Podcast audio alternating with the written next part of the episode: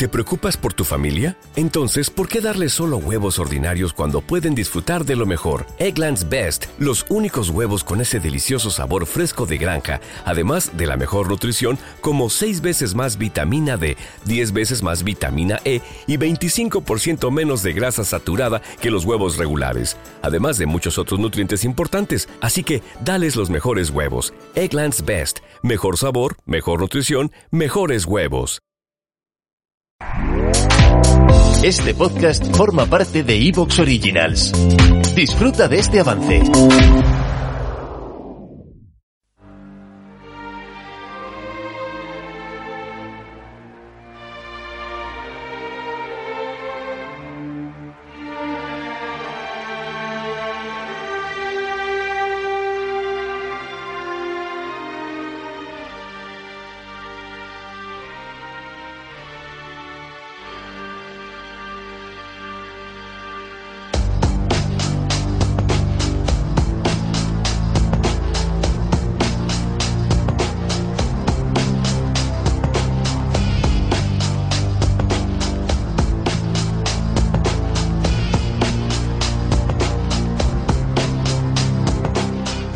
Muy buenas tardes, amigas y amigos oyentes de Colectivo Burbuja. Os doy la bienvenida a un nuevo programa de Radioactividad, Economía Directa. Hoy tenemos con nosotros a Daniel Rueda.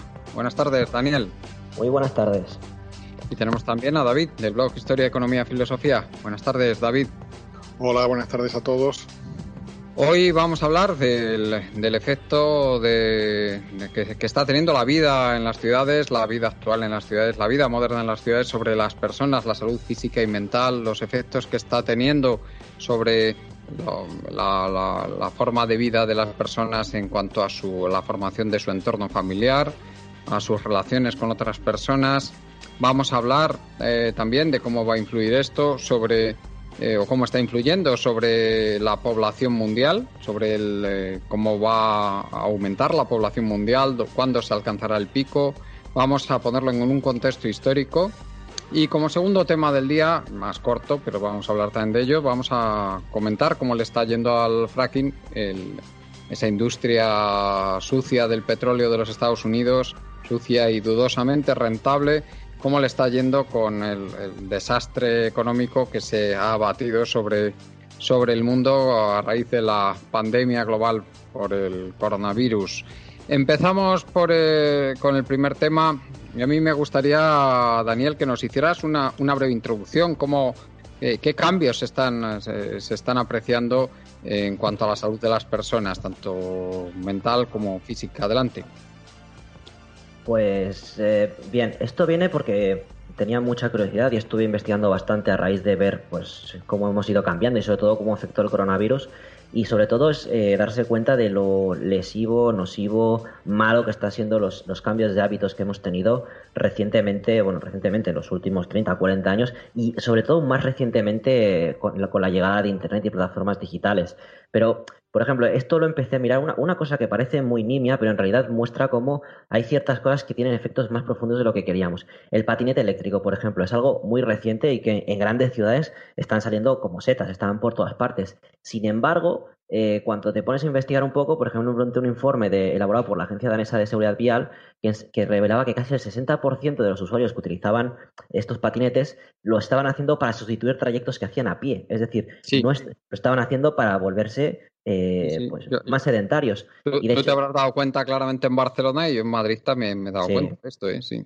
O sea, están fomentando el sedentarismo. Es que solo un 12%, según este informe, habían sustituido el coche por el patinete. Y además mostraban que la gente que lleva este tipo de patinetes tenían, tenían siete veces más probabilidad de tener un accidente conduciendo el patinete, eh, porque son gente que no está acostumbrada a circular, en comparación, por ejemplo, con bicicletas, porque es gente que está acostumbrada a circular. Claro, es gente que normalmente solamente camina, cambia a caminar por un patinete, no sabe circular, pues hay más, eh, hay más accidentes. Y es un claro ejemplo de cómo algo que está pasando en las ciudades es muy perjudicial para la salud, fomenta el sedentarismo muchísimo. Pero estamos viendo que en las ciudades se está eh, eh, creciendo mucho más. Se ve, por ejemplo, eh, estamos viendo, por ejemplo, que los servicios digitales están cambiando muchísimo la forma en la que nos relacionamos, en las cuales salimos.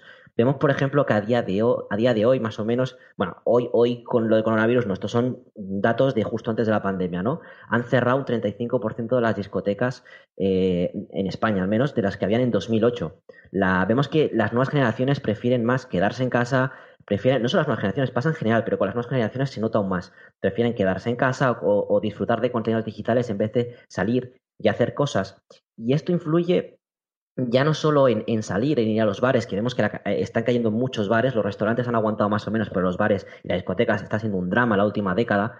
Eh, Vemos como pues, la comida a domicilio ha crecido muchísimo, tan solo de 2017 a 2018 en España ha crecido un 26% y se espera que crezca muchísimo, solo tenéis que ver la cantidad de anuncios de Just Eat, Uber y, eh, y bueno, 20 plataformas que te llevan, que te llevan la comida. Pero todo este hecho de que la vida está empezando a girar en torno a estos sistemas digitales, a redes sociales, a todo este consumo digital, está haciendo que la interacción entre personas, eh, y es algo que repito, está, se nota muchísimo en las ciudades, mucho más que en, otros sitios, eh, está haciendo que eh, nos relacionemos menos, incluso dentro del propio hogar.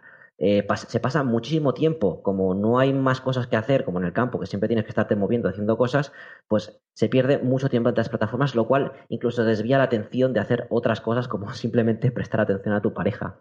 Y es que eh, el efecto de este efecto está probado eh, con estudios en Estados Unidos, en Europa, en Japón, bueno, ya ni os digo, de un descenso importante, por ejemplo, en el número de relaciones sexuales. y ya no solo entre, entre, las mismas parejas, pero también entre gente soltera se ve que, por ejemplo, en los jóvenes, em, como os digo, además, como ya no salen, por ejemplo, fuman menos. Se ve, por ejemplo, entre 1991 y 2017, la comparación en el 1991, el 80% de los, de los adolescentes bebían alcohol, en 2017 era el 60%.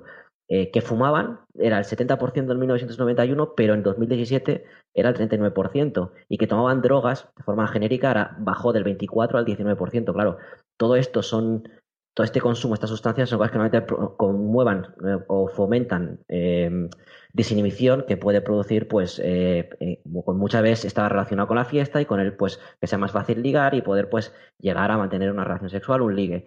Eh, tampoco ayuda el hecho de que, por ejemplo, pues vemos que al menos en España más o menos el 35-37% de los adultos entre 24 y 35 años viven con sus padres. Pues eso tampoco ayuda, ¿no? A tener un ligue y llevártelo, llevártelo a tu casa. Entonces, vemos que eh, la, todo esto está conllevando a que se pierda directamente ya el interés por buscar parejas. O sea, porque podríamos pensar que todo esto dificulta, pero claro, luego tenemos por otro lado Internet con aplicaciones como Tinder eh, o otro tipo de plataformas que ayudan mucho a encontrar pareja, pero sin embargo vemos que se está perdiendo el interés por buscar parejas. Y ya, ya no solo es una pareja estable, sino se está perdiendo incluso el interés por buscar parejas sexuales. Está disminuyendo. La gente pierde el interés por dificultades que hay y luego... ¿Te está gustando lo que escuchas? Este podcast forma parte de Evox Originals y puedes escucharlo completo y gratis desde la aplicación de Evox. Instálala desde tu store y suscríbete a él para no perderte ningún episodio.